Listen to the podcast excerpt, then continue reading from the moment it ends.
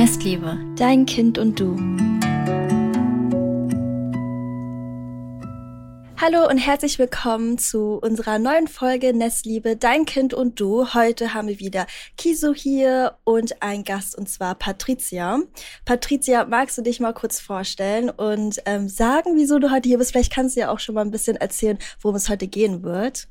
Äh, ja, sehr gerne. Wie gesagt, mein Name ist Patricia. Ich beschäftige mich mittlerweile seit doch einigen Jahren mit dem Thema Astrologie und habe dann auch parallel zu meinem geisteswissenschaftlichen Studium eine astrologische Ausbildung absolviert, um auch wirklich irgendwie die komplette Methodik, die dahinter steckt, zu erlernen und dann so das Thema wirklich in seinem ganzen Umfang zu begreifen und finde es einfach super spannend, immer wieder zu beobachten, wie die unterschiedlichsten Menschen einfach mit Hilfe einer astrologischen Perspektive Erkenntnisse über sich oder auch ihr Umfeld gewinnen können. Ja.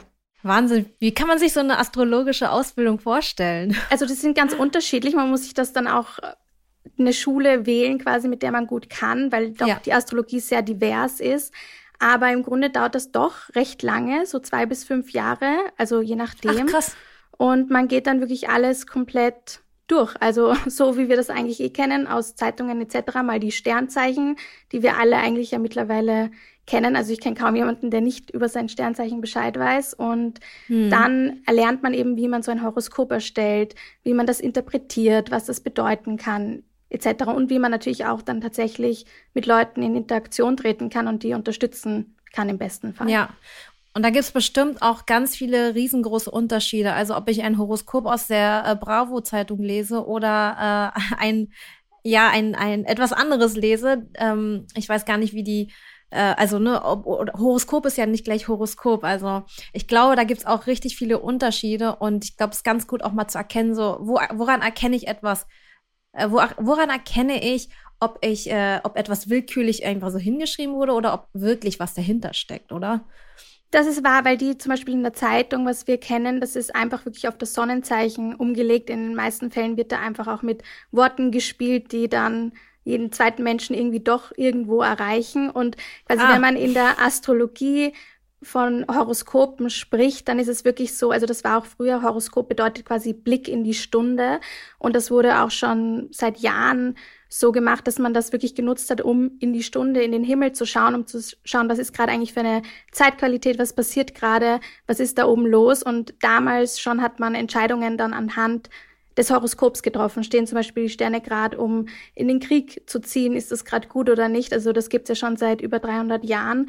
Und mittlerweile, also in der Astrologie, wo man halt dann wirklich mit einem Menschen arbeitet und der vielleicht über sich selbst was erfahren möchte, also eine Persönlichkeitserkenntnis haben möchte, da ist es auch quasi dann die Momentaufnahme deiner Geburt, also wie so ein Screenshot von den Himmelskörpern da oben und die interpretieren dann Astrologinnen, je nachdem. Mhm. Und da geht's dann wirklich mehr als das, was wir kennen, eben bin ich jetzt Skorpion, bin ich Fische, bin ich Waage, sondern da spielen dann auch viel, ganz viele andere Faktoren mit ein. Und ähm, ja, das ist dann super spannend, weil es eben dann nicht nur darauf ankommt, ob ich jetzt Fische bin oder nicht.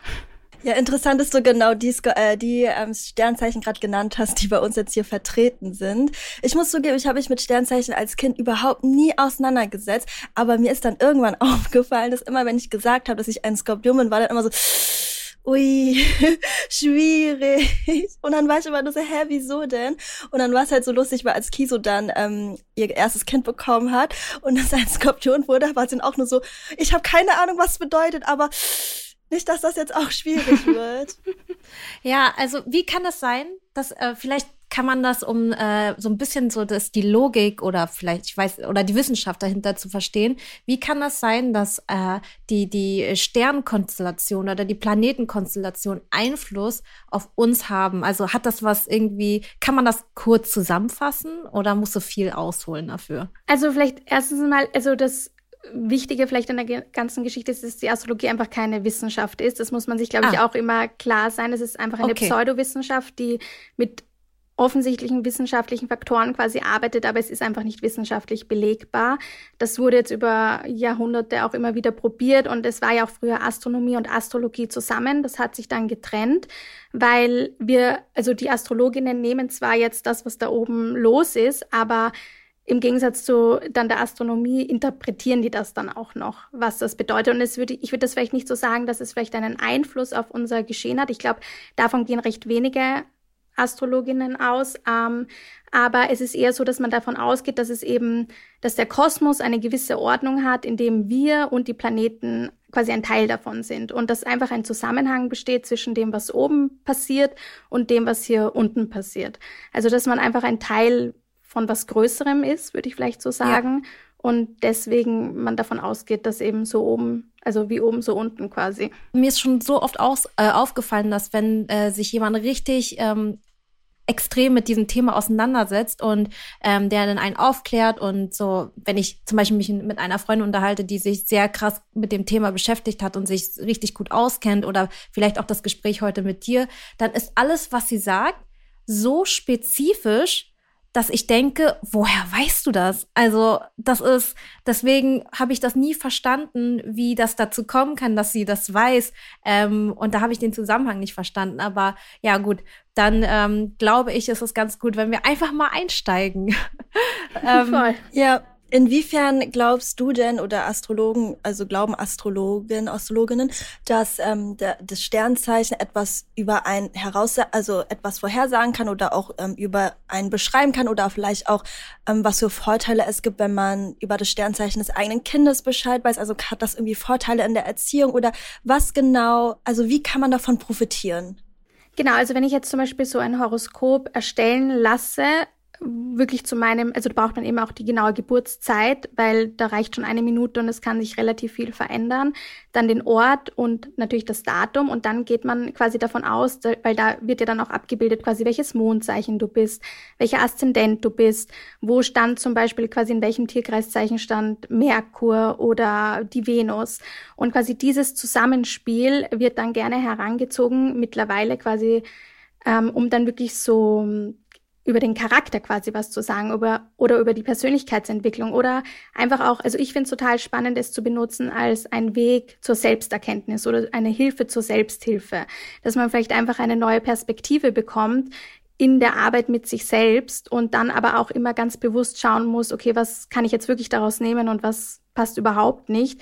Und ich finde es eben auch total wichtig, dass man eben nicht also das finde ich dann eben so ein bisschen kritisch, dass man nicht dann sagt, ja, oh Gott, du bist jetzt dieses Sternzeichen, dann kann Pech gehabt, kannst du eh gleich vergessen quasi, ja. ähm, sondern dass man wirklich dann auch mit dem Menschen, der mir das Horoskop ausgearbeitet hat, in einem Gespräch ist und der nicht sagt, ja, so bist du, viel Glück noch in deinem Leben, ähm, sondern wirklich gemeinsam das erarbeitet und dass es ein Input einfach ist und bei Kindern ist es eben jetzt mittlerweile, habe ich eben sehr viel erlebt und mitbekommen, dass Eltern sich gerne ein Kinderhoroskop erstellen lassen. Mhm. Und da finde ich es aber auch total wichtig, dass es ein Gespräch dann wirklich mit der Person ist, die das erstellt hat und man nicht quasi ein PDF kriegt wie so eine Anleitung und man sagt dann, ja, so ist es und genau dem, bei dem gehe ich jetzt nach und alles andere ist mir egal, ähm, sondern dass man das auch wirklich reflektiv anschaut. Und dann denke ich, kann es wirklich eine Unterstützung für die Eltern sein, dass sie auch vielleicht selber, weil als Elternteil denkt man sich dann, oh Gott, was habe ich vielleicht falsch gemacht?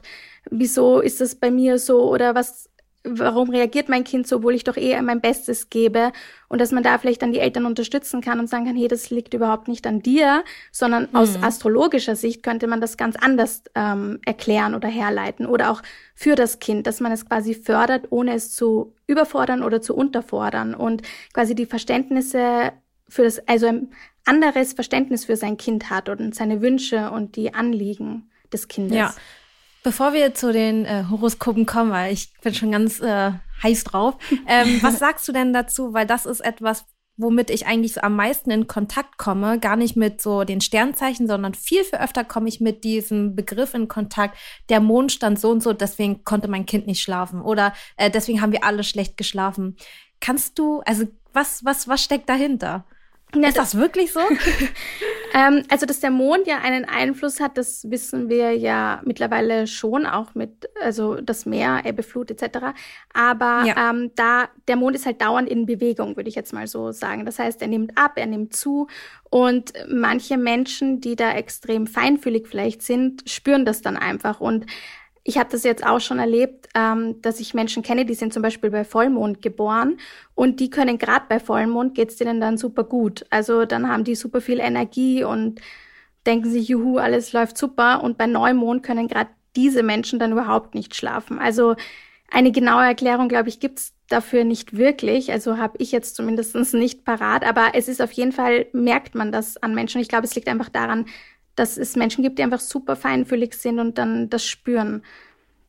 Mhm. Okay, also liegt das, kann man das nicht gar nicht so pauschal sagen, sondern wenn man das beim Kind beobachtet, kann das durchaus sein, dass es einfach ähm, das spürt oder wenn man es bei einem selber merkt, dass man äh, das sich so erklärt, aber dass man jetzt nicht pauschalisieren kann, okay, bei Vollmond ähm, schlafen die meisten etwas schlechter und bei ja, was auch immer, dann geht's wieder äh, bergab. Oder ähm, wie heißt das? das ist irgendwas mit Retrovers ähm, oder rückläufig. Also rückläufiger äh, Merkur, genau. Ah ja, was ja, ist das? Voll, du bist da, ja voll drin in der Materie. Ja, mir schreiben so oft Leute, wenn ich zum Beispiel sage, boah, die Nacht war äh, heute Horror, dann schreiben mir so oft Leute, es liegt entweder am Vollmond oder an dem äh, Jetzt habe ich das, den Begriff wieder vergessen. Ja, rückläufigen Merkur, genau. Äh, genau. Ja, das ist dann auch immer so eine Phase, ähm, wo dann der Merkur quasi rückläufig ist, wobei es nicht wirklich rückläufig, also das ist dann auch quasi so eine Interpretation in der Astrologie, aber das sind dann oft so drei Wochen und da redet man dann auch quasi, das ist wirklich so in dem, in den astrologischen Kreisen so, dass man sagt, da darf man keine elektrischen Geräte kaufen, da Achtung, wenn einfach Dinge nicht so funktionieren, wie man sich die vielleicht vorstellt oder dass man da eben nicht größere Investments tätigt etc. Also das ist immer wieder spannend und ich muss sagen, ich stehe dem so ein bisschen kritisch gegenüber, wenn man so Prognosen gibt, so Achtung, da wird's vor schlimm oder da jetzt lieber nichts machen oder sowas. Aber bei Merkur-rückläufig muss ich tatsächlich sagen, habe ich es auch in meiner Umgebung mitgekriegt, dass immer wieder Leute dann wirklich Pech hatten mit ihrem Auto in der Zeit gerade oder so. Also ich finde es super spannend zu beobachten, aber so eine, glaube ich, pauschale Erklärung kann man da gar nicht geben. Aber das mit dem Mond ist, denke ich, wirklich, weil da einfach Leute sehr feinfühlig drauf reagieren und manche haben eben bei Vollmond ihre Superphase und andere vielleicht bei Neumond. Und das ist ja auch immer wieder ein neuer Zyklus und man sagt, bei Vollmond soll man loslassen. Also die Dinge gehen lassen und das kann auch manchmal schwierig sein und dann kann man vielleicht nicht so gut schlafen und bei Neumond, ähm, wo man sagt, man kann wieder neu beginnen, neue frische Energie, läuft es dann vielleicht für manche Menschen besser, aber das muss eh jeder für sich schauen. Ja, ja Prognosen gut. sind ja auch immer so ein bisschen gefährlich, finde ich, weil, also ich habe das Gefühl, dass Sternzeichen oder auch Horoskope oft damit gearbeitet haben mit Prognose, weil es gibt ja dieses Phänomen der selbsterfüllenden Prophezeiung, dass quasi, wenn dir etwas gesagt wird oder du selbst denkst, ich glaube, morgen geht's mir richtig schlecht, dass ähm, eigentlich wäre nichts Schlechtes passiert, aber dass man sich unbewusst so verhält, dass das, was man vorher irgendwie vorhersagt, auch wirklich eintritt, aber weil man sich unbewusst so verhält, dass es so passiert. Und da wird ja voll oft kritisiert dann auch, wenn man so Prognosen bei Horoskopen oder sowas sieht, dass wenn man sich, also wenn man das zu doll im Kopf hat, dass man sich echt dann so verhält, dass es dann auch eintritt, obwohl es vielleicht gar nicht eingetreten wäre, wenn man das nie vorher gehört oder gelesen hätte. Absolut, ja. nein, das finde ich auch eben, da muss ich sagen, da finde, das kann ich einfach nicht so ganz zu 100 Prozent vertreten, weil ich das eben auch schwierig finde. Oder wenn man sagt, ja, in deinem Horoskop hast du die und jene Stellungen, du musst jetzt Musiker werden. Und das sagt man zum Beispiel einem Elternteil und dann wird das Kind jede Woche oder jeden zweiten Tag zum Klavierunterricht gesteckt, weil ein Astrologe, eine Astrologin gesagt hat, ja, du bist super musikalisch, aus dir wird was. Also dem sollte man dann vielleicht immer so ein bisschen kritisch gegenüberstehen und dann ist es, geht es dem Kind in Wahrheit viel schlechter und es ist weder ein Benefit für die Eltern noch für das Kind.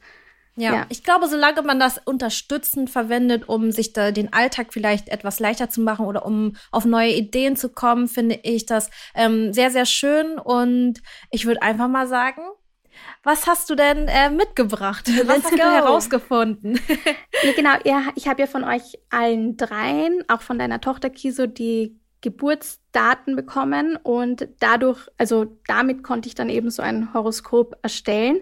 Und ähm, bei euch allen dreien war es auf jeden Fall super spannend zu sehen, dass doch relativ viele Ähnlichkeiten existieren. Wirklich? Und, ja. ähm, und dann doch wieder auch ganz interessante Unterschiede und so. Ich weiß nicht, was interessiert euch denn oder wo darf ich, soll ich beginnen oder gibt es irgendeinen Fangen wir gern ich fange mal gerne mit dem Kinderhoroskop an, weil ähm, ich glaube, das ist auch für, dadurch, dass ja hier Eltern zuhören, ähm, für all diejenigen, die das spannend finden und für ihr eigenes Kind mal gerne ein Kinderhoroskop erstellen wollen, was sie vielleicht erwartet. Also was für eine Art Horoskop erwartet die und was kann man damit anfangen. Ich glaube, das ist ganz gut. Ja, genau. Also grundsätzlich, wenn man sich zum Beispiel wirklich entscheidet, ein Kinderhoroskop erstellen zu lassen, dann ist es im besten Fall eben so, dass man vorab ein kurzes Telefonat hat mit der Person, die das macht, wo man mhm. wirklich die Geburtszeit etc. bekommt. Und manchmal hat man eben auch schon ein Anliegen, wo dann vielleicht Eltern fragen, hey, wir haben gerade diese und jene Probleme oder mich würde das oder jenes besonders interessieren, weil in so einem Horoskop sind einfach super viele Informationen. Also umso, wenn man dann wirklich was vielleicht Konkretes hat oder so, dann ist es natürlich ah. einfacher und man kann ja auch dann immer wieder darauf zurückgreifen, je nachdem, welches Thema vielleicht gerade aktuell oder schwierig ist, je nachdem. Und dann ist es tatsächlich so, dass man eben ein circa 90-minütiges Gespräch immer hat, wo man dann mit den Eltern zusammen darüber spricht und im besten Fall eben ein Austausch stattfindet und man als Astrologe, Astrologin eben einen Input geben kann. Und in dem Fall wäre das jetzt bei dem, bei deiner Tochter, da würde man so grundsätzlich sagen, da hat man die Skorpionsonne, man hat einen Skorpion-Aszendent und das oh, Mondzeichen ein ist Skorpion. Ja, genau. ähm, Kisus Panik in den Augen. Nee, aber woher kommt das eigentlich, dass ähm, Skorpion so negativ bewertet wird im Horoskop? Irgendwie hatte ich das Gefühl, jedes Sternzeichen hat irgendwie Vor- und Nachteile, Stärken und Schwächen. Und immer beim Skorpion wirkt das so, als wäre das so total ähm, negativ be bewertet das, irgendwie. Das Skorpion, das Tier schon an sich ein schwieriges Tier ist. Also Löwe, ja, boah, geil. Und, und Skorpion ist irgendwie so ein bisschen hinterlistig. Also so vom, vom, vom, vom Tier an sich her, finde ich. Ja, astrologisch würde man zum Beispiel sagen, dass vielleicht viele mit einem Skorpion nicht so gut zurechtkommen, weil der einfach super intensiv ist und einen vielleicht Dinge sagt oder gerade die richtigen Punkte unbewusst drücken kann bei einem selber, wo man sich eigentlich dann ein bisschen schnell angegriffen fühlt oder denkt, hups, darüber wollte ich jetzt eigentlich überhaupt nicht reden oder sich schnell durchschaut fühlt oder so. Also das wird es hat in der, also wirklich in der astrologischen Welt gar keinen so negativen Ruf. Ganz im Gegenteil, da ist es sogar ein super intensives, leidenschaftliches Zeichen, wo man super gut in die tiefe Arbeit gehen kann. Und es ist nur, glaube ich, jetzt mittlerweile so quasi in der Alltagsastrologie ähm, hat es eben diesen negativen Ruf. Aber ich glaube einfach vielleicht wirklich, weil Menschen dann darauf treffen und schon voreingenommen sind, weil sie schon gehört haben, oh Gott, ein Skorpion und dann kriegt man sofort die Krise, wenn man das erfährt. Ja. Aber also, also meine ja, unsere Mutter Skorpion, du, äh, Mai, du bist Skorpion, unsere, mein, äh, unsere Tochter, meine Tochter ist Skorpion. Tochter. Also ich bin umgeben von Skorpionen, aber ich muss sagen, je, also alle sind anders. Ich finde, meine Mutter, dadurch, dass sie im Oktober, vielleicht liegt es auch darin, dass sie im Oktober geboren ist, ähnelt eher mir. Gut, wir sind jetzt auch verwandt.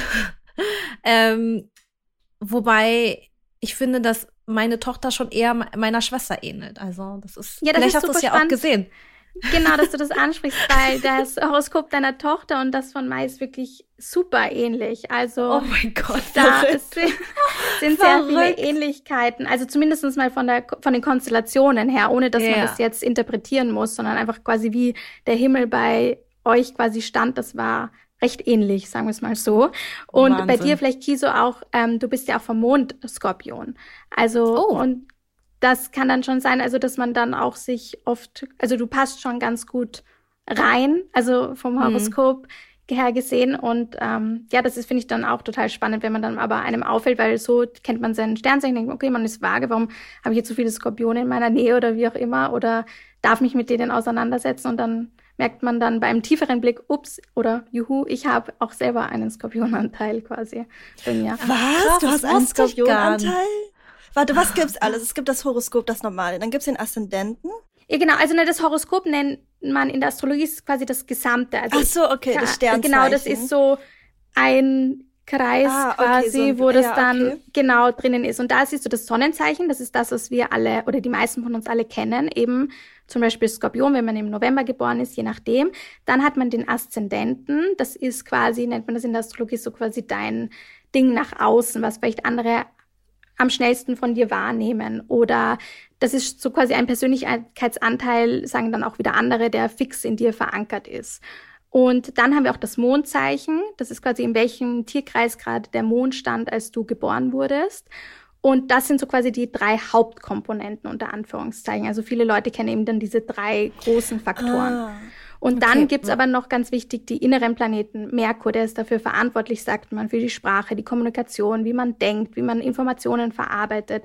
Die Venus, wie man vielleicht in Beziehungen interagiert, was man tut, um sich wohlzufühlen. Und der Mars ist quasi, wie man handelt dann tatsächlich oder wie man mit Konfrontationen umgeht, etc. Ah, okay, ah, vielleicht okay. können wir ja von deiner Tochter mal das durchgehen und schauen, ja. was du davon hältst. Also ja, also was wäre sie vom Aszendenten? Sie ist Skorpion in der Sonne, Skorpion im Mond und Nein, sie ist äh, vom Aszendenten Skorpion, Sonnenzeichen so. Skorpion und vom Mondzeichen ist sie Wassermann. Ah, das heißt, sie ist okay. quasi von zwei Faktoren ist sie ein Wasserelement, würde man sagen, und der Mond mhm. ist ein Luftelement. Also Wassermann, okay. das ist vielleicht ein bisschen verwirrend, aber Wassermann gehört zu den Luftzeichen. Ah, genau. okay. ähm, und also das sind so quasi mal die drei Faktoren. Und bei einem Kind sagt man so circa ab dem dritten Lebensjahr, wenn es beginnt, so wirklich ein Ich-Bewusstsein zu entwickeln, dann schaut man sich auch vermehrt das Sonnenzeichen an. Davor würde man eher sich vielleicht den Mond anschauen, weil der steht für unsere Gefühle, unsere wirklich Grundbedürfnisse und als Erwachsene lernen wir das immer in den Hintergrund dann zu geben mit der Zeit und Kinder haben das ja am Anfang nicht und die leben dann quasi sehr nach ihren Grundbedürfnissen. Und ähm, dann so ab dem Schulalter würde dann immer mehr der Merkur eben das Lernen. Das ist bei dir, bei, bei deiner Tochter zum Beispiel auch Skorpion, ähm, der Merkur. Und der Mars ist bei ihr zum Beispiel Waage. Also quasi ich will. Der Mars steht für ich will und der ist bei ihr in der Mars, äh, im Mars. Und das ist so ein bisschen, sagt man auch als Erwachsene, wenn man das hat, quasi ist es so ein bisschen passiv-aggressiv. Also man ist mit einem Waagemaß immer hin und her gerissen mit dem, was ich will und doch irgendwie versucht, das Gegenüber, das Du, dass es auch nicht zu kurz kommt. Und dann ist man in dieser quasi Entscheidung hin und her gerissen und tut sich eben auch vielleicht schwer, sofort schnell zu reagieren, sondern tut das eher Stück für Stück oder nicht so schnell wie vielleicht jemand, der seinen Maß in Widder hat. Der ist da vielleicht deutlich schneller, deutlich lauter und deutlich handlungsfreudiger, würde ich mal sagen. So. Ja, nee, sie ist schon auf jeden Fall passiver. Also merke ich auf jeden Fall. Und und und äh, bei ähm, ähm, Merkur, was in, im Skorpion steht, was was sagt das aus? Ja, genau, das hat ähm, die Mai zum Beispiel auch. Die hat auch ihren Merkur in Skorpion. Und das ist schon, dass man sich sehr, also tief mit Dingen auseinandersetzen möchte. Also man möchte vielleicht in den Kern der Sache hineingehen. Und man möchte, also man ist dann vielleicht auch ein guter Beobachter, möchte tiefgründig sein, man möchte den Kern eben wirklich ergründen. Und bei deiner Tochter ist es zum Beispiel auch so, der äh, Merkur steht genau am Aszendenten. Da würde man jetzt rein theoretisch auch ganz allgemein sagen, dass Sprache ein super wichtiger Faktor bei ist, beziehungsweise auch ein was super Positives, also was sie super gut kann, sich Dinge mhm. super gut merken und auch quasi in die Tiefe der unterschiedlichen Dinge gehen. Jemand anderer würde vielleicht relativ schnell immer wieder hin und her flutschen zwischen den Themen und er hat da vielleicht gar nicht das Bedürfnis, sich so tief drauf einzulassen. Und jemand mit Merkur in Skorpion hat es aber eben schon. Also der, wenn er es macht, quasi, das hat sowieso Skorpion ganz allgemein, hat dieses Prinzip ganz oder gar nicht. Also gescheit oder eben nicht gescheit und das ist eben mhm. super spannend. Und bei ihr ist eben Sprache, was, was ihr super liegt auch und das auch vor allem auch vielleicht eher auf Bildebene, also super gut auch Informationen über Bilder zu verarbeiten. Und da würde man jetzt ganz allgemein auch sagen, wenn der Merkur genauso steht, dass es hilfreich ist, ähm, dass sie, also dass das Kind dann vielleicht auch lernt, eben diese Informationen mit Gefühlen zu verbinden. Und dann können Gef Informationen noch besser behalten bleiben. Das ist eben gerade bei so Wasser, Merkur, Menschen, dass sie dann sehr gut das so verknüpfen können, dass beim Kind man zum Beispiel den Tagesablauf nochmal bespricht und sagt, hey, wie waren denn das da? Und das eben verknüpft mit, wie habe ich mich da gefühlt und sich dann so Dinge sehr gut merken kann.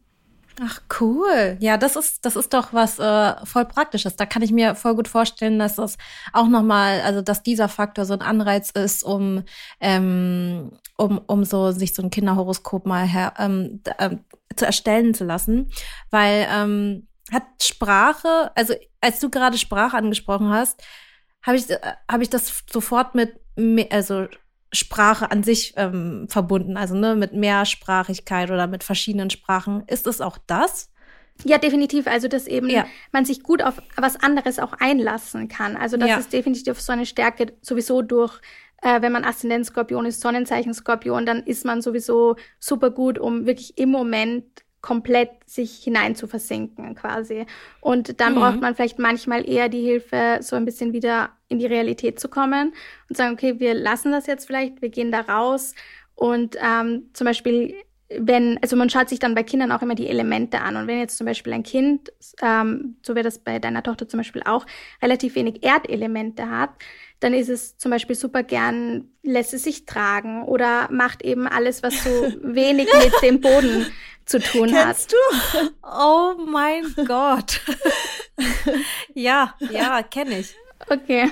Ach du Scheiße. Und da würde man zum Beispiel dann sagen, ähm, oder auch einen Sauberkeitsdrang hat, weil es einfach ein bisschen so oder Lust hat aufzuräumen und Dinge irgendwie sauber zu bekommen. Also das kann sich entweder so äußern, dass das Kind dann super auch gern saubere Finger hat oder ganz genau das Gegenteil. Und man sagt dann, dass man da vielleicht ein Kind unterstützt, dass es wirklich den Bezug zur Realität, das klingt immer so hart oder groß, aber einfach vielleicht viel am Boden macht oder auch lernt, hey, am Boden liegen, da kann man auch Kraft gewinnen, wenn man sich einfach mal still hinlegt, äh, hinlegt und ähm, so, vielleicht komme ich auch so runter. Und vor allem auch mhm. gerade mit viel Skorpion oder viel Wasser überhaupt auch, ist es so, dass man auch schnell überreizt ist vielleicht, also dass die Wahrnehmung mhm. einfach ist und dass man dann vielleicht am Abend Schwierigkeiten hat mit dem Einschlafen etc., weil man einfach so viele Informationen bekommt und Dinge einfach so auf einer Gefühlsebene wahrnimmt und gar nicht quasi rational unter Anführungszeichen. Und da würde man das Kind vielleicht dann auch eben unterstützen, gerade beim Einschlafen oder mit so, gibt's dann unterschiedliche Dinge, die Eltern machen, zum Beispiel mit Lavendelöl oder sowas. Also einfach so ein bisschen diesen Entspannungsfaktor viel mehr reinzubringen. Halt auf einer sanften Ebene. Also zum Beispiel ein Kind, ja. das super viel Zwilling hat und super viel rum redet und dauernd, also das hat das gar nicht, das nimmt das gar nicht vielleicht so auf Gefühlsebene wahr und das muss man mhm. dann halt anders vielleicht wieder runterholen. Ja.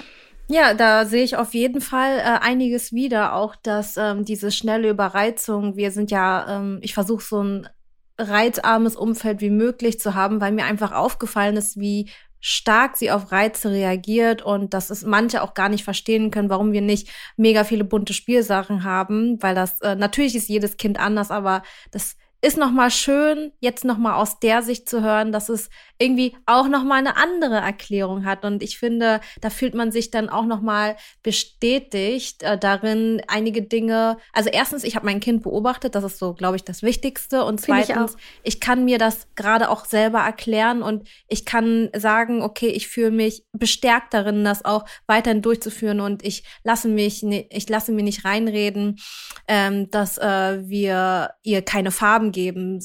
Das ist einfach nur, dass ich das nur aus egoistischen Gründen möchte. Ähm, deswegen ist es auch, auch dahingegen, glaube ich, sehr unterstützend für viele, um auch an ihre eigenen Praktiken, was für sie funktioniert, auch gut funktioniert, so festzuhalten, weil viele brauchen auch einfach nur so dieses sich erklären, also wie kann ich es mir erklären und ähm, und da so den Halt zu finden, wie viele an Dinge glauben, um einfach so einen Halt zu haben, das ähm, kann, wenn man das gut nutzt, auch sehr zum Vorteil sein. Absolut, also viele sagen dann auch, sie fühlen sich endlich erkannt oder gesehen, also hm. dass man nicht das Gefühl hat, man ist jetzt irgendwie alleine oder das bildet man sich irgendwie alles ein oder wie auch immer, also das kann auf die Weise kann die Astrologie sicher auch unterstützend wirken, also je nachdem, ja. wie man das für sich annimmt. Ja. Ja, cool. Spannend. Was gab's noch? ähm, also wir hatten den Merkur. Was war noch mal ein Schritt davor? Ähm, wir hatten noch den Mars. Das ist äh, eben in Waage. Das ist eben dieses ah, Ich ja. will, wo man vielleicht so ein bisschen hin und her gerissen ist. Ähm, und dann haben wir auch noch die Venus, aber das wäre jetzt zum Beispiel noch gar nicht das Alter, wo man sich das so genau anschaut. Wobei den Mars ah. schon eher, weil da kommt man schon in quasi da hat man schon den Drang, was zu wollen, sich durchzusetzen. Und da würde man zum Beispiel jetzt auch, wenn wir ein Gespräch führen würden, würde ich das Thema auch zum Beispiel ansprechen mit Wutanfälle. Wie schaut's denn da aus? Rein, also sind die sehr heftig, die Trotzphasen, das sind dann vielleicht doch Momente, wo sie, wo man dann schnell oder das Kind schnell Grenzen überschreitet, wie das eben dann bei euch zum Beispiel ist, weil laut dem Horoskop wäre das schon in einer sehr intensiven würde ich mal sagen, sehr intensiv oder hohen Intensität, dass die, die ja. Wutanfälle und die Trotzphasen. Ähm, ja, also da habe ich eher so das Gefühl, dass, ähm, dass es eher, dass es schon eher ausgeglichener ist und ähm, es gibt so Phasen, die sind mal heftiger. Das sind aber nur so ein, zwei Wochen. Aber im Grunde ist das schon ein bisschen entspannter. Aber ich empfinde das als sehr intensiv, aber wenn ich das so vergleiche mit anderen Kindern, dann ist es doch relativ kurz. Also vielleicht ist es kurz und knackig und doll. Und, genau. und das ja. und, und das war's dann. Genau, und es ist auch eben das, also da zum Beispiel auch dann lernen, wenn das dann in so Wellen eben kommt, in doch recht, aber dann recht vielleicht intensiveren Wellen, aber halt nicht die ganze Zeit, dass man da sich dann auch schaut, wie kann ich jetzt mein Kind unterstützen, dass es das auch rauslässt. Also bei einem Skorpionkind grundsätzlich würde man sagen, dass es einfach wichtig ist zu lernen, hey, du darfst es rauslassen. Das, du musst dich auch nicht immer erklären, warum. Also es braucht jetzt nicht deine Erklärung, okay, ich verstehe, du bist wütend, weil, sondern es reicht dann auch auf, du bist wütend, okay. Also das mhm. passt schon so. Ja. Und ähm, muss nicht immer quasi meine Gefühle auch analysieren. Also das ist dann vielleicht auch gerade mit so Wassermann-Mond, würde man sagen, ein wichtiger Faktor wäre, das zu lernen und dass man auch lernt, ich kann sie rauslassen, indem ich zum Beispiel auf ein Kissen einschlage, einen Baum anschrei oder wie auch immer. Und das sind auch keine negativen Emotionen. Also du musst dich auch nicht dafür schämen. Es ist völlig in ja. Ordnung. Und ähm, gerade bei einem Kind auch dann, also später, im, also wenn sie älter werden, dann ist es mit so viel Skorpionanteil auch äh, immer wichtig, zum Beispiel zu also klar zu machen, dass das völlig in Ordnung ist, was da passiert. Und auch wenn Themen also angesprochen werden, die jetzt vielleicht eher Tabuthemen sind, unter Anführungszeichen, dass man sagt, hey, es ist aber trotzdem okay, wenn du darüber redest, sprich ruhig, du kannst mir vertrauen, das passt schon und du musst dich nicht dafür schämen. Es ist völlig in Ordnung, dass du das fühlst oder so fühlst oder darüber reden willst. Und da ähm, habe ich es auch mitbekommen, dass dann Eltern aber recht erschrocken sind, was da für Themen ausgepackt werden und sich halt selber denken, um Gottes Willen, darüber möchte ich vielleicht gar nicht sprechen. Yeah. Ähm, aber eben da ist es umso wichtiger, dass man sagt, okay, aber ich höre dir zu, es ist völlig in Ordnung und nicht dann irgendwie diesen Rückstoß bekommt das Kind und sich denkt, hups, okay, dann ist ja irgendwas völlig falsch bei mir und ähm, sich dann immer wieder zurückzieht, quasi. Ja. Ja, cool. Ähm was, was ist denn der Unterschied zu, äh, zu Mai bei, bei den beiden? was sind so die wesentlichen, oder was sind die wesentlichen Gemeinsamkeiten? Also ich muss zugeben, bevor wir dazu was sagen, dass ich schon immer das Gefühl hatte, und ich weiß gar nicht, woher das kommt, aber also ich habe voll krasses Gefühl, als hätte ich so eine ganz, ganz, ganz besondere Verbindung zu deiner Tochter. Also so sehr intens und sehr, ich weiß nicht, also als ich das erste Mal in die Augen gesehen habe, war richtig, also habe ich einfach direkt was gespürt. Oha, was voll krass, krass. Ist. Also ich bin voll auch, schön. ich denke auch total oft äh, über, also ich, wenn wir, also ich sehe sie ja nicht so oft, das klingt jetzt total weird, aber ich denke oft über unsere Verbindung nach und ich spüre sie auch, wenn wir nicht ähm, physisch da, also in einem Raum, also sie ist ja aus Köln, ich bin aus Berlin und wenn ich bei ihr bin, habe ich das Gefühl, jetzt wird's verrückt, ähm, dass sie mir, dass, also ich kann meine Kraft bei ihr aufladen, habe ich sogar voll oft das Gefühl. Also wenn ich Zeit mit ihr verbringe, fühle ich mich danach richtig gestärkt, auch wenn es anstrengend war oder was auch immer. Also manchmal, Echt? wenn ich weiß, also voll viele sind immer so, ich fahre ja einmal im Monat ungefähr immer nach Köln und ich habe ja eine sehr intensive Woche, von Montag bis Freitag, ähm, wenn ich arbeite und dann die Therapieausbildung, es ist so intensiv und alles immer so, wie kannst du noch nach Köln fahren und dann die Tochter bespielen und so. Und manchmal dachte ich auch so, hä, keine Ahnung. Und dann bin ich immer da und ich habe echt das Gefühl, ähm, das gibt mir irgendwie Kraft. Das habe ich mich auch schon gefragt. Ich frage mich, wie kannst du so ähm, diese lange Fahrt aufnehmen? Also das an sich, ähm, das kann ich noch irgendwo nachvollziehen, aber durchgehend mit ihr spielen, wo ich auch manchmal sage, weil du musst nicht die ganze Zeit mit ihr spielen, die kann sich auch super alleine beschäftigen. Aber dann frage ich mich immer, wo nimmst du die Kraft her? Ich weiß, ich fühle mich bei ihr auch richtig wohl. Ich habe immer das Gefühl, bei ihr bin ich, bin ich also äh, ich spüre wie so eine Ähnlichkeit manchmal. Also ich muss mich nicht so, ich fühle mich nicht so anders, wie ich mich sonst im Leben fühle. Voll oft, wenn ich so unterwegs bin oder mit Leuten, habe ich immer das Gefühl, ich bin schon ein bisschen anders als die anderen. Schon ein bisschen anstrengender oder ein bisschen mehr intens oder was auch immer. Mhm. Und bei ihr habe ich immer so richtig das Gefühl, boah, ich kann voll ich sein. da kommt natürlich auch dazu, dass sie ein Kind ist, ist natürlich auch ein, ein Faktor, aber. Ja. Ja, hat das äh, auch eine Erklärung oder ist das jetzt einfach nur Zufall? Also astrologisch kann man das absolut erklären. Also das ja. würde ein, eine Astrologin, ein Astrologe würde das definitiv so erklären, wenn er sich beide Horoskope, also das von deiner Tochter und von dir dann anschaut. Also das merkt man, weil du bist vom Sonnenzeichen eben auch Skorpion, du hast deinen Merkur in Skorpion.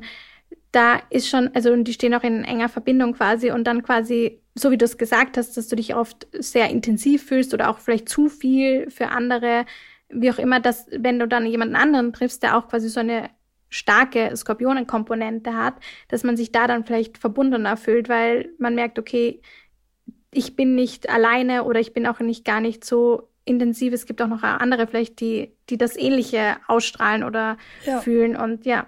Das ist auf jeden Fall. Der Unterschied ist aber, dass du vom Aszendenten Schütze bist. Genau. Genau. Also das ist, ähm, und vom Mondzeichen bist du Krebs. Ah, okay. Genau. Aber du hast es quasi in dem Haus, was man auch offiziell dem Skorpion zuschreibt. Also dadurch ist zwar dein Mondzeichen in Krebs, aber es ist sehr gefärbt, würde ich das jetzt mal so ausdrücken, vom Skorpion. Das heißt, deine Gefühle werden vor allem genutzt, um in die Tiefe zu gehen, um sich Dinge ganz genau anzuschauen und da geht es auch viel um Geborgenheit, vertraute Umgebung. Da kann man auch sagen, Abschiede können extrem schwierig sein. Ähm, man möchte auch immer eigentlich schauen, dass es der Familie gut geht. Man kocht vielleicht gerne. Man möchte alles herrichten. Ach Quatsch, ich koche nur immer für alle. ja, oh mein Gott. Sie kocht immer. Sie hat, als ich im Wochenbett war, also als Milena geboren wurde, ähm, sie hat mir einfach ein Gefrierfach voll mit vorgekochtem Essen vollgestellt. Oh, okay. ja, das, das passt perfekt, würde man sagen, ja. Nein, also bei eben so Mond in Krebs ist es dann auch das Thema eben, dass man sich um andere kümmern möchte und dass man eben aber auch lernt, als Kind schon, was sind jetzt meine Gefühle und was sind die Gefühle eben der Umwelt. Also, weil man einfach sehr gut oder ein, wie so ein Barometer ist für die Gefühle auch von anderen. Und deswegen ist es vielleicht gerade bei einem Kind mit Krebs im Mond wichtig, dass man Gefühle auch von den Eltern aus klar kommuniziert. Dass man dann auch weiß, ah, okay, das, so geht's eigentlich gerade meinen Eltern und nicht mir. Also ich muss mich jetzt vielleicht gar nicht so fühlen oder ich muss diese Stimmung gar nicht so aufnehmen. Und ähm, dass es einem Kind zum Beispiel mit Mond in Krebs auch so Abschiede super schwer fallen. Auch dann später im Alter und man sich vielleicht schnell auch verlassen fühlt. Und einfach dieses Thema Sicherheit ist ganz, ganz groß. Ist, äh, ist Kisus Tochter auch, Mond, äh, auch Krebs vom Mondzeichen? Nein, ähm, die ist Wassermann. Ach so, Wassermann. Ah, okay. Und wie wäre das bei ihr mit dem Wassermann? Irgendwie vom Wassermann habe ich auch ein paar Assoziationen, aber die sind, glaube ich, die sind eigentlich eher so ein bisschen so, dass die immer sehr gerne gegen also gegenreden, hatte ich, habe ich vor oft das Gefühl gehabt, in meinem Umfeld jetzt. Also zu was man sagt man grundsätzlich ist, ist quasi ein, da ist Individualität ganz, ganz groß und ähm, mhm. dass es auch eher darum geht, dass es man sich vielleicht eher schwer tut, Gefühle zu fühlen, sondern eher dann sagt, ah, ich fühle mich jetzt so, weil und sehr analytisch vielleicht an seine Gefühle herangeht oder auch vielleicht immer eine Begründung braucht, warum ich mich jetzt gerade so fühle, weil man das gar nicht so gut erfassen kann. Und bei Kindern sagt man dann auch oft, je nachdem, also da, wenn jetzt zum Beispiel äh, jemand kommt und sagt, um Gottes Willen, mein Kind möchte überhaupt keine Nähe oder nur selten oder es ist plötzlich Uhr, möchte immer Nähe und dann wieder gar nicht und es ist irgendwie, ich weiß nicht, dann würde man sagen, okay, das mit einem Wassermann-Mond würde sich das erklären lassen, weil eben da möchte man sich mhm. ganz bewusst für Nähe entscheiden und ist vielleicht nicht das Kind, das dauernd die ganze Zeit 24/7 Lust hat auf Körpernähe. Also kann ich das meinem Ehemann, also ihrem Vater erklären, dass es daran liegt, dass äh, unser Kind sich äh, bewusst Nähe raussucht und auch bewusst aussucht, mit wem sie diese Nähe gerade haben möchte. Und wenn's, wenn diese, wenn die, wenn ihr Tank aufgefüllt ist, dann ähm, muss sie sich, auch, dann hat sie auch gar keine Lust mehr, überhaupt auch jemanden nur die Hand, bei jemandem nur die Hand zu halten. Ja, nein, das, das würde das definitiv so erklären. Also das ist auch dann, ähm, es kann auch eben sein, dass es einfach wichtig ist, diese, dass man das auch zulässt, also dass es in Ordnung ist und dass es nicht jetzt an den Eltern eben liegt und dass man sich nicht selber die Schuld gibt, so, okay, mhm. liegt das jetzt an mir, weil ich nicht so eine gute Bindung habe oder weil ich dann doch arbeiten bin und mein Kind im Kindergarten ist oder liegt es jetzt daran? Also ich finde, das ist auch ein, eigentlich eine ganz gute Methodik der Astrologie, um auch vielleicht sich als Eltern nicht so viel Schuld selber zu geben für manche Dinge. Ja, weil zum Beispiel, es gibt auch Kinder, die haben Konstellationen und da reicht schon, dass die zum Beispiel einmal das Gefühl haben, sie sind jetzt verlassen worden und das prägt sich dann so ein und dann hat das extreme Probleme mit dem verlassen werden, aber das liegt nicht am, am Elternteil. Dann in dem Fall würde man das aus astrologischer Sicht, weil es ist eh wurscht quasi. Also die Mutter kann auch die ganze Zeit da sein. Es reicht nur so ein Funken, wo die mal kurz weg ist und das Kind speichert das mit, okay, meine Mutter lässt mich immer alleine. Ähm, was bringt das eigentlich mhm. noch? Und das ist dann vielleicht ganz, ganz hilfreich. Oder zum Beispiel fand ich das auch spannend, ähm, dass es äh, Kinder gibt. Also da war auch eine Situation, wo das Teilen super schwierig verlaufen ist. Also wenn man lernt ja eigentlich einem Kind, sollte teilen lernen und man tauscht sich aus oder auch man teilt das mit einem anderen Kind etc. Und wenn aber zum Beispiel ein Kind einfach eine super viel Stier hat, sagt man, oder einfach eine ganz bestimmte Konstellation, dann fällt das Teilen extrem schwierig, weil es emotional sich mit seinen Gegenständen mehr verbindet als vielleicht ein anderes Kind. Und wenn ich das dann hergebe, fühlt sich das so an, als ob ich einen Teil von mir hergebe. Und das möchte man nicht. Mhm. Und dann kann man schauen, okay, das ist dann einfach in Ordnung für das Kind. Und man sucht ganz extra Spielzeug aus, wo man sagt, okay, das ist jetzt für alle und ich lasse dir eh deins, keine Panik quasi. Also du darfst es auch ruhig haben. Also ja, da bringt es dann auch vielleicht wenig gut. zu sagen, jetzt lern endlich teilen oder mein Gott, gib's doch her oder so. Also mhm. das wäre dann in dem Fall vielleicht kontraproduktiv. Ja, was krass, ey. Also was was sagst du denn generell dazu äh, zu zu meiner Tochter, weil ähm, ich das das mit der Nähe habe ich auch schon gespürt. Wie ist es denn so mit der Offenheit Fremden oder generell anderen gegenüber, weil ich habe das Gefühl, sie braucht dann schon auf jeden Fall die Zeit so, um aufzutauen, bis überhaupt mit auch so Leuten, die sie eigentlich kennt, so zu reden. Klar, wenn sie die jetzt schon öfter sieht und regelmäßiger, braucht sie nur so ein paar Minuten. Ähm, woran, also an welchem, an welcher Konstellation liegt das? Also da würde man sagen, das liegt dann am Skorpion-Aszendent wahrscheinlich und am Mondzeichen Wassermann. So. Einfach, das ist doch ein bisschen dieses Distanzierte und man ist dann eher warm oder gibt ganz viele Gefühle oder taut auf, wenn man jemanden wirklich schon länger kennt, weil das Thema Vertrauen ist auch relativ hm. groß. Dann bei diesen Konstellationen würde man sagen. Und es ist einfach wichtig, da ist vielleicht Vertrauen gar nicht so automatisch da wie bei einem anderen Kind. Also ein anderes Kind hat vielleicht ein automatisches Vertrauen zur Familie, zu den Eltern oder so. Und jemand, der vielleicht ganz viel Skorpionanteil hat, das gar nicht. Und dann muss man sich dieses Vertrauen mhm. erst erarbeiten. Das klingt dann auch vielleicht super komisch, weil das Kind ist ja ganz klein. Also wieso vertraust du mir nicht automatisch? Es gibt ja eigentlich gar keinen Grund, mir zu misstrauen. Aber das ist dann einfach vielleicht so, dass es das trotzdem dem halt das schwer, äh, schwer fällt und man dann einfach zeigt, hey, ich verurteile dich nicht für gewisse Dinge, rede offen. Ich, zum Beispiel bei Skorpion ist auch Privatsphäre ein ganz, ganz wichtiger Faktor. Also mhm. es gibt vielleicht Kinder, das würde man vielleicht einem Löwen, wo ein, der Löweanteil sehr stark ist, die würden das super cool finden, wenn die Mutter oder der Vater dann die ganze Zeit über es redet und man im Mittelpunkt ist und sagt, ja, hey, weißt du eigentlich das schon von mir und so. Also der erfreut sich dann vielleicht da viel mehr dran als ein Kind, das einen super hohen Skorpionanteil hat, weil er sich denkt, hey, das habe ich doch jetzt nur meiner Mutter oder meinem Vater anvertraut. Warum weiß es plötzlich unsere Nachbarin auch? Also das könnte dann eben schwieriger sein, vielleicht für so ein Kind, das zu handeln. Das merke ich mir auf jeden Fall. Wie ist das jetzt so bei der Beziehung von ähm, Kies und ihrer Tochter? Weil, also mir fällt gerade auch auf mit meinem gefährlichen Halbwissen, dass ich eher immer nur so die negativen Seiten aller Sternzeichen so kenne, aber gar nicht so die positiven. Aber wie ist denn jetzt so, also wenn ich mir jetzt so vorstelle, Kiso ist vage, so eher harmoniebedürftig und dann ähm, ihre Tochter ist Skorpion, eher so intensiver was sind da so Stärken, also Gemeinsamkeiten, Stärken, was sind aber auch so Herausforderungen der Beziehung zueinander von den beiden? Also eine Gemeinsamkeit ist auf jeden Fall der, dadurch, dass die Kiso halt den Skorpionmond hat, ist auf jeden Fall, dass da auch wirklich diese intensiven Gefühle, die ihre Tochter vielleicht auslebt, auch nachvollziehen zu können. Also das auch vielleicht von oh, sich selber einfach zu kennen, diese Leidenschaft auch, vielleicht diese das analytische, ähm, auch dann vielleicht das Thema Macht, das ist auch immer so ein schwieriges Wort, finde ich, aber bei einem Kind vielleicht das Skorpion hat, das merkt das dann, also das ist dieses Machtthema vielleicht viel größer, so das registriert super schnell oder kann Dinge schnell wahrnehmen, okay, da spricht jetzt jemand für mich oder das sagt jetzt jemand für mich Danke oder Bitte oder nimmt einfach das Reden für mich und dann kann das das super schnell vielleicht filtern mit, okay, es gibt also ein Machtsystem, jemand kann was für mich sagen oder so. Und ähm, die Kiso, also du hast es dann vielleicht auch schon in dir und weißt das vielleicht auch aus der eigenen Kindheit, dass da einfach schneller gewisse Systeme sind oder wer was zu sagen hat oder dass das Mutterthema auch oder dass man als Mutter vielleicht nicht zu dominant rüberkommt oder eben zu kontrolliert und ja, und das ist auf jeden Fall was, was man sehr gut also was du sehr gut verstehen kannst oder wo du darauf eingehen kannst, eben auf dieses Intensive oder auch wo, was jetzt gemeinsam hat, ist der Maß in Waage.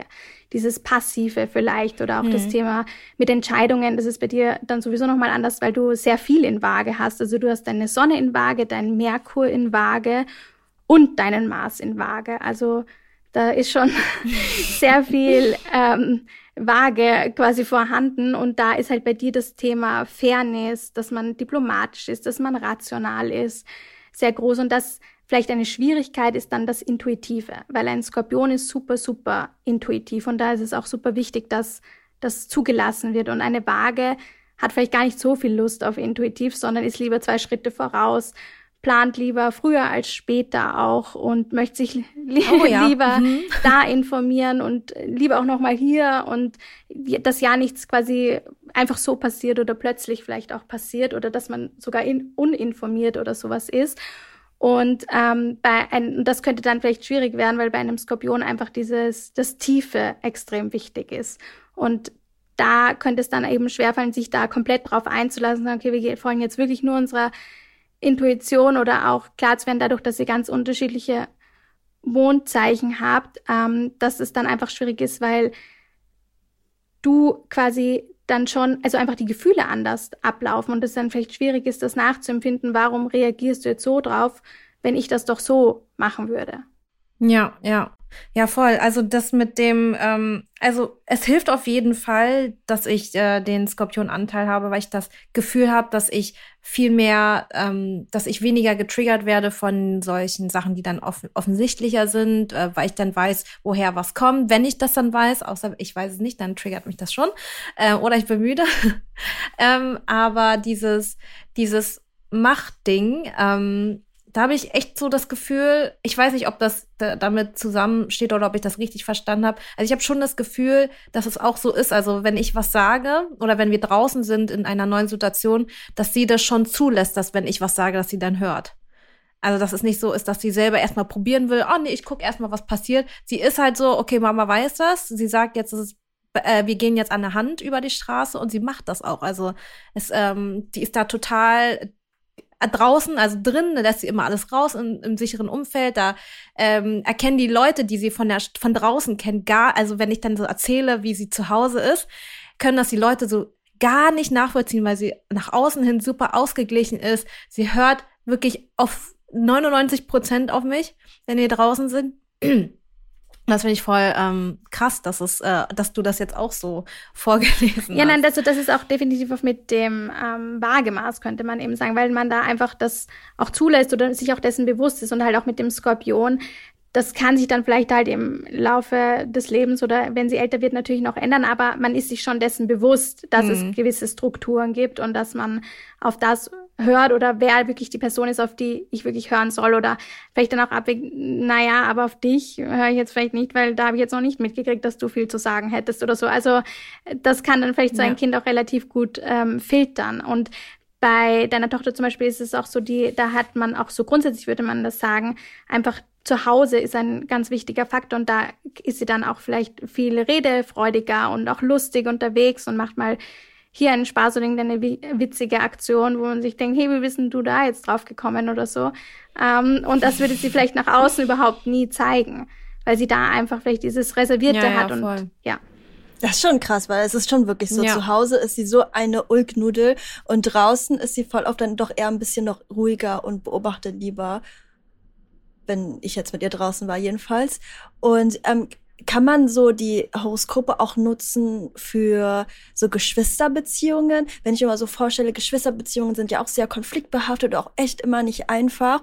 Also wenn ich jetzt so bei Kiso und Mia zum Beispiel das so anschaue, also ich bin jetzt nicht so richtig krass 100% überzeugt, aber ich muss auch schon sagen, dass als ich mich näher mit Horoskopen beschäftigt habe, dass ich viele Sachen schon besser nachvollziehen konnte. Also ich habe mir dann so ein bisschen schon gedacht, okay, klar macht Sinn, Kiso mit der Waage. das ist, sie hat einfach nicht immer Bock auf diese mega krass tiefsinnigen Gespräche oder sie will auch nicht immer Deep Talk machen oder manchmal ist ihr das auch einfach alles so ein bisschen zu, zu, zu negativ oder zu dark. Das ist zu viel, zu viel sie will das nicht, ja. das hat nichts mit mir zu tun, aber manchmal hat sie einfach nicht so Lust drauf. Bei mir weiß ich dann immer so, okay, gut, ich strebe sehr danach oder ähm, mich erfüllt das halt sehr, aber wir sind früher als Kind schon immer krass oft in so Konflikte geraten und ich denke mir immer so, hätte ich das so ein bisschen früher gewusst, dass dass sie das nicht möchte, nichts mit mir zu tun hat, mhm. ähm, sondern unsere unterschiedlichen Persönlichkeiten da sind, denke ich mir auch so, boah, das hätte vielleicht sogar auch helfen können. Das hätte auch voll helfen können, wenn von außen jemand gesagt also so ein bisschen sowas dazu gesagt hätte.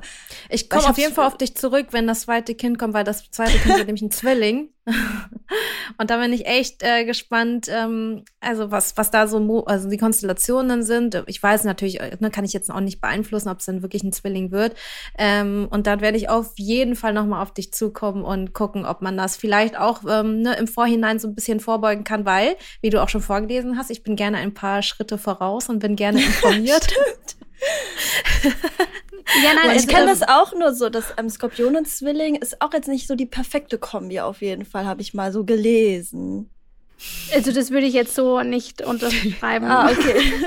Also das, äh, ja, ich kenne viele Skorpione, die auch in Partnerschaften dann mit Zwillingen ah, zusammen ah, okay. sind, weil das einfach vielleicht auch gut tut, jemanden zu haben, der ein bisschen auch viel redet und weil vielleicht der Skorpion hört man gern zu oder wenn, taucht man gleich sofort 100 Prozent in eine Thematik ein und das dann auch vielleicht mal spannend findet, wenn jemand einfach oberflächlich was Witziges zu einer Situation oder einem Thema zu sagen hat und sicher, also das, was ich jetzt zum Beispiel auch alles gesagt habe, das sind sehr ist jetzt super oberflächlich. Also das und in einem persönlichen Gespräch kann man natürlich viel tiefer gehen und viel mehr Themen sich noch genau anschauen. Und gerade auch so zum Beispiel Waage, Skorpion, weil das würde ich jetzt auch gar nicht so pauschal sagen, dass es halt so ist, weil die Waage gern an der Oberfläche bleibt. Aber wenn man sich das bei euch dann vielleicht tiefer anschaut, ist es einfach so, dass vielleicht bei der KISO eine Stellung ist, wo man auch gleich vielleicht Dinge, auch als Kind, also wo man ähm, da vielleicht die Unterstützung gebraucht hat, hey, es ist in Ordnung, so richtig auch sich mit Krisen auseinanderzusetzen und über tiefe, schwierige Themen zu reden, weil und dann kann es eben sein, dass man schnell reagiert auf zum Beispiel schon Songtexte, die man vulgär findet oder wie auch immer im Jugendalter oder sowas. Also dass man dann da so einen super feinfühligen Sensor dafür hat.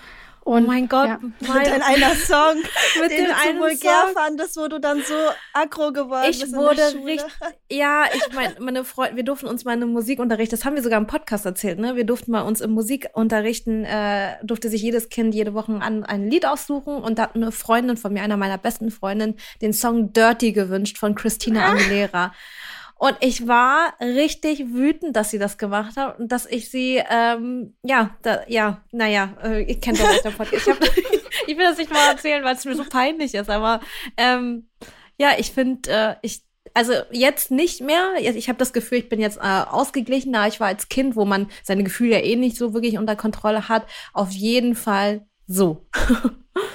Ja, voll, und weil du bist ja Krebsaszendent, also es kann auch sein, dass man dann erst eigentlich den, einen Wutausbruch oder Wutanfall hatte zu einer Situation, wo man sich denkt, okay, als Außenstehende, das passt jetzt nicht ganz, dein Ausbruch zu dem, weil man halt viel in sich hineingefressen hat oder einfach auch durch den Skorpionmond sehr viel mit sich selbst ausmacht und das Kind nimmt man und nimmt man und denkt, okay, okay, und dann zack, explodiert's. Viel, also vielleicht ganz anders als bei jemandem, der halt dauernd kleine Bomben hat, die explodieren, als vielleicht beim Krebs, wo es dann plötzlich losgeht. Also gar nicht kontinuierlich quasi, mhm. weil man mhm. viel in sich hineinfrisst. Aber wie krass, ich finde, unsere Jobs, äh, die wir haben, passen auch jetzt sehr gut zu uns. Also ich als Psychologin und Psychotherapeutin, du Content Creatorin, Business Ownerin und alles. Das ist schon Absolut. interesting. Voll, also wenn ihr zu mir gekommen wärt und gefragt hätte zum Beispiel als Orientierung, was könnte ich beruflich machen oder was gibt's, also was würden zum Beispiel astrologisch würde man sagen, bei dir, Mai, ist es wirklich ganz klar. Also Psychologie oder Sozialarbeit oder so, das ist, wird ganz offensichtlich angezeigt. Ich glaube, das wird dir fast jede Astrologin, jeder Astrologe sagen, dass das bei dir ist. Und bei dir, Kiso, ist auch das Thema Selbstständigkeit ganz groß geschrieben. Also, Krass. dass man Dinge einfach auch gern selbst in die Hand nimmt und nach außen was präsentiert. Auch so ein leichter pädagogischer Ansatz, dass man sich dafür interessiert und das umsetzen möchte. eins zu eins, was du machst. Selbstständig und pädagogischer Ansatz. Das würde man jetzt bei ihrer Tochter so vermuten. Vielleicht jetzt nur so eine Richtung. Also die, die Pädagogik, also bei ihrer äh, Tochter jetzt Beruf, Beruf, das habe ich mir jetzt nicht wirklich ah, angeschaut, ah, okay, weil ich das immer dann schwierig finde, jetzt schon zu sagen, ja, ja, mit drei ja. Jahren, das könnte glaub, sein. Also ja, ich glaube, ich würde das hilfreich. auch nicht wissen wollen. Genau, also ich finde das hilfreich, wenn man so 18 ist oder auch 20, 25 mhm. in so einer Krise ist, gerade was mache ich eigentlich, das so als Input zu bekommen, dann nochmal selber zu schauen, ah ja, das kann ich annehmen oder oh Gott, das finde ich furchtbar. Ähm, also so einfach als Input dann, wenn es wirklich relevant ist. Mhm. Oh, das ist so, so, so spannend gewesen. Also ich denke mir auch gerade so, wir haben schon so viel geredet, aber ich hätte gern so noch mehr Infos. Ey, wir können da locker so noch ein, zwei Stunden dranhängen. ja. Ich meine, jetzt, jetzt kommen, jetzt macht es auch für mich Sinn, wie, äh, wie so, so ein Gespräch dann äh, darüber ähm, 90 Minuten dauern kann und auch dauern muss, weil ähm, man sich ja da auch verschiedene Sachen anschaut, aber auch, äh, du erklärst auch immer danach auch, das kann so und so sich auch dahingehend verändern oder es kann, es ist vielleicht so, aber das Kind hat gelernt, lernt oder wird lernen, dass es äh, anders damit umgehen kann oder hat die passenden Tools von den Eltern an die Hand mitgegeben oder wie du auch gesagt hast, das Kind lässt sich gerne tragen, aber es kann auch Kraft daraus schöpfen, wenn es sich einfach mit, mit der Erde verbindet und sich auch einfach hinlegt auf den Boden und daraus Kraft schöpft. Und ich finde, das ist ähm, irgendwie auch so ein ausgeglichener Standpunkt, den man vertreten kann und auch eine Sichtweise, ähm, wie man das für sich nutzen kann, ohne da zu viel sich zu sehr reinzusteigern. Und das ähm, finde ich, hast du sehr, sehr gut rübergebracht. Ähm, ja, ich würde sagen, wir äh, beenden mal die heutige Folge hier. Vielen, vielen Dank, ja, Patricia, danke. dass du heute da warst und dir die Zeit genommen hast, auch im Vorfeld äh, dich damit zu beschäftigen. Ähm, genau. Sehr gerne. Dann würde ich sagen, ihr könnt wie immer jeden Donnerstag eine neue Podcast-Folge hören. Unseren Podcast gibt es auf RTL Plus und überall dort, wo es Podcasts gibt. Und ihr könnt uns gerne folgen und bewerten. Und ja, hinterlasst gerne euer Feedback. Und dann würde ich mal sagen, bis nächste Woche. Tschüss.